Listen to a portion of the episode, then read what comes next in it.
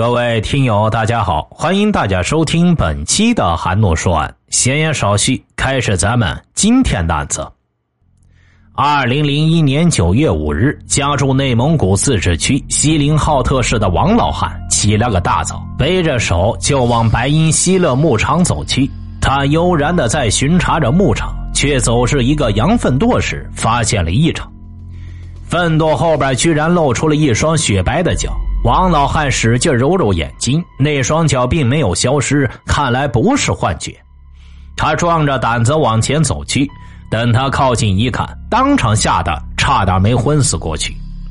王老汉是连连后退，半晌说不出话来。顺着他手指的方向，一名女子正全身赤裸的躺在粪垛后方。惊吓过后，他开始慌乱大喊起来，很快就吸引了周边群众的注意。好心人立即掏出手机报了警，锡林浩特警方迅速出动，赶到现场。这个女人此时已经没了气息，在她旁边全部是四散的羊粪，她的脖子有勒痕，嘴角还有沙土，衣服乱七八糟垫在身后。看到如此惨状，民警倒吸了一口凉气。究竟是谁会对一个手无缚鸡之力的女人痛下毒手？警方不敢耽搁，立即展开调查。技术人员也对现场环境开始取证。可是由于围观的群众太多，案发现场已经被严重破坏，很多杂乱的脚印交织在一起，根本无法辨认。民警只能向周边扩展，进行摸排走访，尽快争取第一时间确定受害人的身份。这个人我好像认识，好像是老赵的女儿。一个居民很快便认出了该女子。根据他透露的消息，警方迅速联系老赵，没想到老赵夫妇已经在赶过去的路上。本来早上听到熟人说孩子出事，他们还不相信，这下民警直接打电话来，他们再也绷不住了。等到现场，看到女儿夫妻两人直接跪倒在地，失声痛哭了起来。母亲撕心裂肺的呼喊回荡在整个牧场上，让人听了于心不忍。过了好一会儿，冷静下来的老赵才积极配合警方的调查。受害人正是他的女儿，名叫赵莹，时年只有二十三岁，本地人，刚生孩子不久，现在还在哺乳期。他们完全不敢相信，仅仅一个晚上就发生了这样的事情。昨天晚上，女儿吃太多，感觉肚子不舒服。就嘱咐母亲帮忙照顾一下孩子，他下楼去遛弯了，没想到一直到很晚都没回来。由于没带手机，母亲在楼下找了很久都不见赵莹的踪影。想到他可能遇到熟人，多聊几句，母亲就上楼等待。结果等着等着就睡着了，一觉醒来，女儿已经遇害，母亲是懊悔不已。老赵也陷入自责，民警赶紧安慰他们。此事重大，警方一定会竭尽所能，尽最大的努力侦破案件，让坏人被绳之以法。但是事情并没有那么简单，在调查过程中，一个个难题也接踵而至。白银希勒牧场本来就是一个旅游景点，每年都会吸引很多游客前来。突然发生命案，也让大家都陷入了恐慌之中。赵莹之前一直在呼和浩特打工，因为回家待产，才回到锡林浩特。警方分析，他才过来没多久，并且一直待在家里，社会关系简单。而老赵是牧场工人，赵莹的母亲是一名白衣天使，两人与人为善，也从未与人有过任何矛盾。那会是什么原因要置人于死地呢？法医初步勘查结果显示，赵英就是在九月四日晚上八点到九月五日凌晨两点左右遇害的。受害人的衣服装有零钱现金，并没有被翻动过的痕迹，但他生前遭遇了强奸。案发现场距离村庄也不远，几百米外就有一户人家。如果受害人大声呼救，是能听到动静的。嫌疑人选择在这个地方下手，只有两种可能：要么就是胆儿大、态度嚣张；要么就是急性作案、临时起意，来不及处理尸体。勘查的时候，有一个疑点引起了警方注意：通常赵营遛弯的地方是在牧场的南边，而他遇害却是在北边靠近树林的地方。他为何会出现在这样偏僻的地方？难道是有人约了他？如果是这样，那很可能就是本地人或者熟人作案。但是根据以往的办案经验以及现场的情况来看，牧场流动人员很多，治安环境复杂，更像是临时起意，外地人流窜过来作案。民警也是兵分两路，不管是熟人还是陌生人，只要是与被害人有过接触的，都要调查。可牧场此时正值旅游旺季，每天都有很多游客，想要找到嫌疑人，无异于是大海捞针。警方了解到，游客来到这边都有一个喜好，那就是品尝当地的美酒。在牧场周边也有很多饭店酒馆，如果嫌疑人喝多了酒后失去理智，导致惨案发生，也是有可能的。根据这个猜测，民警立即针对周边饭店、酒馆进行调查。当天来过牧场的游客一一排查，但都一无所获。外地人作案这块没有找到任何有价值的线索，而熟人作案也没有取得突破性的进展。日子一天天过去，案件陷入了僵局。老赵和妻子是日日寝食难安，身体也是逐渐被拖垮。特别是每当逢年过节、家家团圆的日子，只有自家没有期盼，阴阳相隔。此时，警方也承受了巨大的压力。由于当时技术条件有限，基因检测还未普及，所以即使在赵英身上提取到了嫌疑人的 DNA，也无法查到嫌疑人。这起案件随后也成了一起悬案。警方一直未放松对该案的调查。一般新入职的警员进入警局都要了解熟悉该案。十七年来，民警不遗余力的寻找蛛丝马迹，虽然一直没有被侦破，但一直都认真保存着案发时当时所有的证据。二零一八年，警方把这起命案列为重点督办案件。现在基因检测技术已经趋于成熟，破案的时机也到了。为了确保万无一失，锡林浩特警方把所有的基因检材全部移交给技术力量更强的辽宁省公安厅技术总队。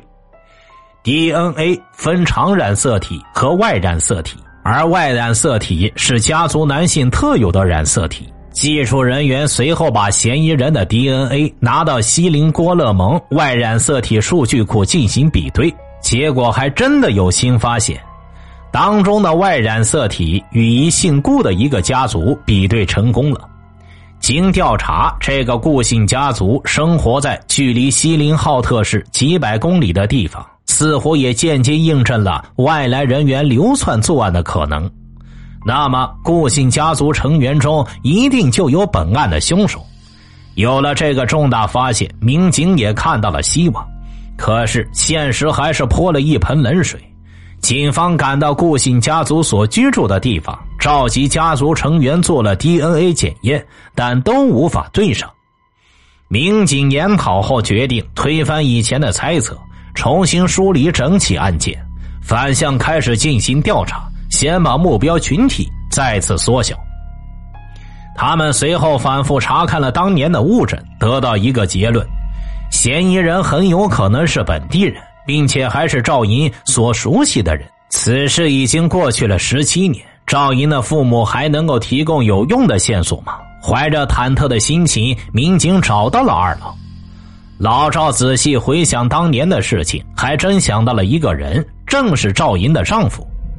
在赵银未出事前，他曾去婆家待过一段时间，回来后就向父母哭诉，她丈夫整天不务正业，只知道吃喝玩乐。想到以后一辈子要跟这种人捆在一起，她就提出了离婚的想法，想以此躲避丈夫的纠缠。父母给出合理的建议，叫她慎重考虑，但是不管做什么都尊重她的决定。恰好当时正是忙碌的季节，家人根本无暇顾及赵英离婚后的事宜，他们也不知道离婚进展到了哪一步。只是有一天，赵莹突然唉声叹气的诉苦，丈夫那边死活不同意两人离婚，还威胁称如果离婚一定会进行报复。老赵这才警觉起来，叮嘱女儿注意安全，平常外出也只能在楼下这个范围。不幸的是，女儿还是出事了。出事第二天，女婿那边就打来电话，老赵也如实的告知了赵英遇害的事情。可女婿的反应有些出乎意料。他先是不说话，没过多久就冷漠的把电话给挂了。几天后，在赵英的葬礼上，丈夫也现身追悼。老赵清晰的记得，他脸上有很多伤口，看上去像是挠痕。种种奇怪之处，让人不得不心生怀疑。但女婿称自己当时在另外一个牧场，有人作证，这才打消了心中的疑虑。根据老赵的描述，警方也觉得赵英的丈夫嫌疑重大，很快传唤他到警局配合调查。审讯时，他一直坚称与此事无关。案发当天，他和朋友正在距离遇害牧场八公里的地方喝酒，喝到两三点后就各自离开。虽然喝的有点多，但他真的没有去过牧场。随后，民警赶紧找到他的朋友，确认了这个事情的真伪。朋友都能证实喝酒前的事情，可离开后谁也无法保证他自己去过，因为两地相隔不远，只要骑马坐车都能直达。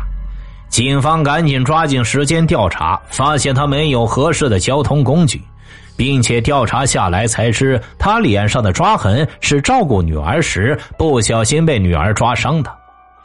赵莹的丈夫表示，威胁妻子的话也只是一时气愤，口不择言。他从未想过要真的伤害对方。没有作案时间，加上 DNA 检测比对不上，赵莹的丈夫嫌疑很快被排除了。凶手必然是本地人，警方还是把这个目标对准了这个方向，进行大规模排查。只要与赵莹有关联的人，全被民警叫来采血。打电话通知后，大家都十分的配合，但唯独有一个人例外。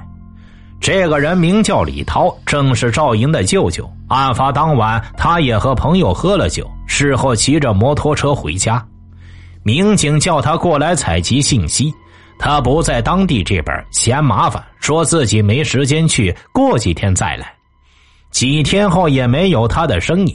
再给他打去电话，他语气很不耐烦，一直说自己真的没空，反正就是一推再推。民警觉得蹊跷，调查了他身份信息，发现他与赵英一家走动很少，因为是做货车司机，经常独自在外奔波。李涛的性格也逐渐变得孤僻，不爱笑，看上去很凶的样子。与他比较熟悉的是一个叫温仁的男子，两人是朋友。民警找到温仁，想通过他了解李涛的更多信息。在调查李涛的同时，一名男子进入了警方的视线。在十七年前，他就被列为该起案件的重点嫌疑对象。这名男子叫付波，案发当天，他始终无法证明自己的行踪。据他描述，当晚他领着老客收羊回来，发现老客家的小旅馆已经住满，他就自行出去重新找地方过夜。事后他去找了朋友，在朋友那边睡了一晚。可警方找到那个朋友时，朋友却说自己根本没在家，也不知道他去了哪里。看着朋友不帮自己举证，傅博急了，一个劲称自己是踹门进去住的，前后十分矛盾。无论他怎么解释，都有很多疑点，而且他还有过盗窃前科，民警对他的怀疑越来越大。于是，警方将他带回警局，但综合各方面的信息，加上他并不了解案发现场的情况，他的嫌疑也被洗清了。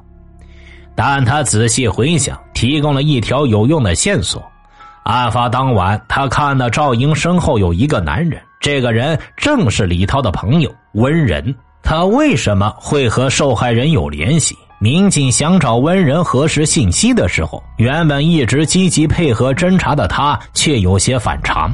他不但避而不见，还闭口不谈此事，就连警方给他打去电话，他都谎称自己去了外地。没办法，民警只能不停的与他打电话联系。叫他见面详谈。没想到此举却让他开始质疑民警的身份。解释清楚后，文人还是拒绝接受调查，并称妻子患病还需要过段时间。这些怪异的举动让他嫌疑变大，并且之前在警方向他了解李涛时，他就说了一句：“李涛的外甥女儿很惨。”当时民警并未提过这件事，他却脱口而出，不得不让人起疑呀。幸好当时他来警局配合调查时，民警细心谨慎，留了他一个 DNA 样本，已经被拿去鉴定。经过比对，他的 DNA 与赵英身上提取到的男性 DNA 一致。经历多年，终于找到了嫌疑人了。警方迅速搜寻温仁的踪迹，发现他已经辞掉了货车司机一职，悄悄去了一家水泥厂打工。精锐警力立即赶到这个地方，进行周密部署，控制各个出口，在水泥厂的二楼将他抓捕归案。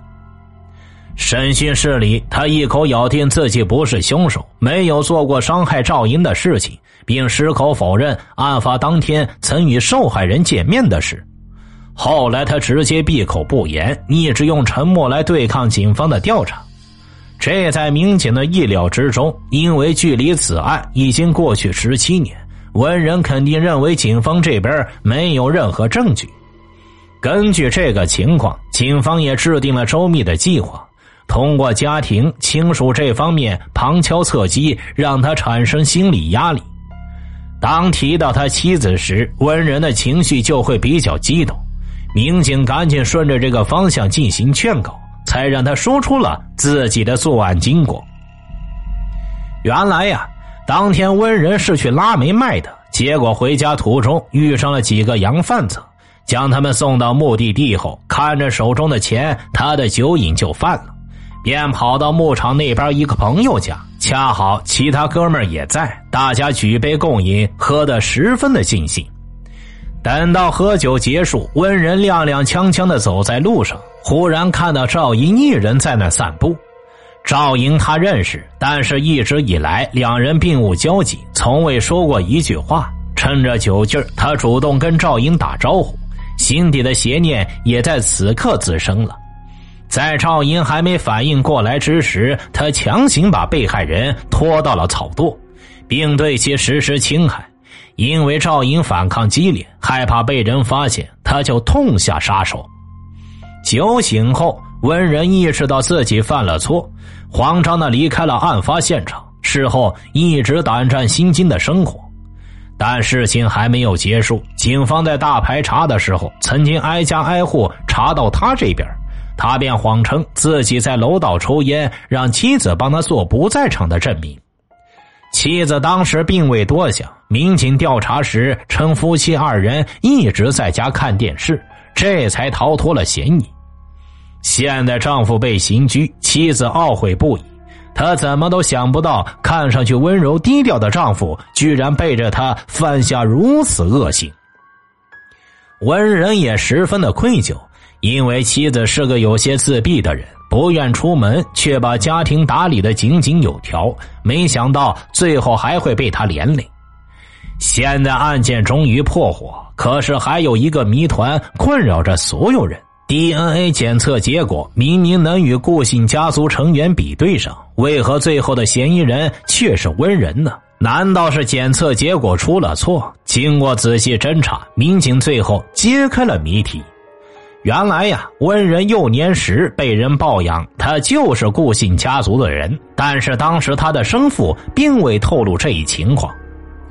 真相终于大白了。找到嫌疑人后的第二天，老赵带着妻子来到女儿的墓前，絮絮叨叨的讲了很多话。事后，二老找到负责侦办此案的民警，激动的表达了自己的谢意。民警赶紧将二老拉起来，在报以深切同情的同时，大家也感觉心里的一块巨石终于落下了。多年的坚持不懈，总算是将恶人绳之以法。醉酒不是犯罪的理由，不管出于什么原因，都要守住自己的道德底线，做个遵纪守法的公民。切莫因为一时欲望走上违法犯罪的道路，最终只会害人害己。天网恢恢，疏而不漏。那些犯罪的人，就算跑到天涯海角，最终都会难逃法网。听大案要案，观百态人生。我是说书人韩诺，关注我，了解更多精彩大案。好了，这个案子就为大家播讲完毕了，咱们下期再见。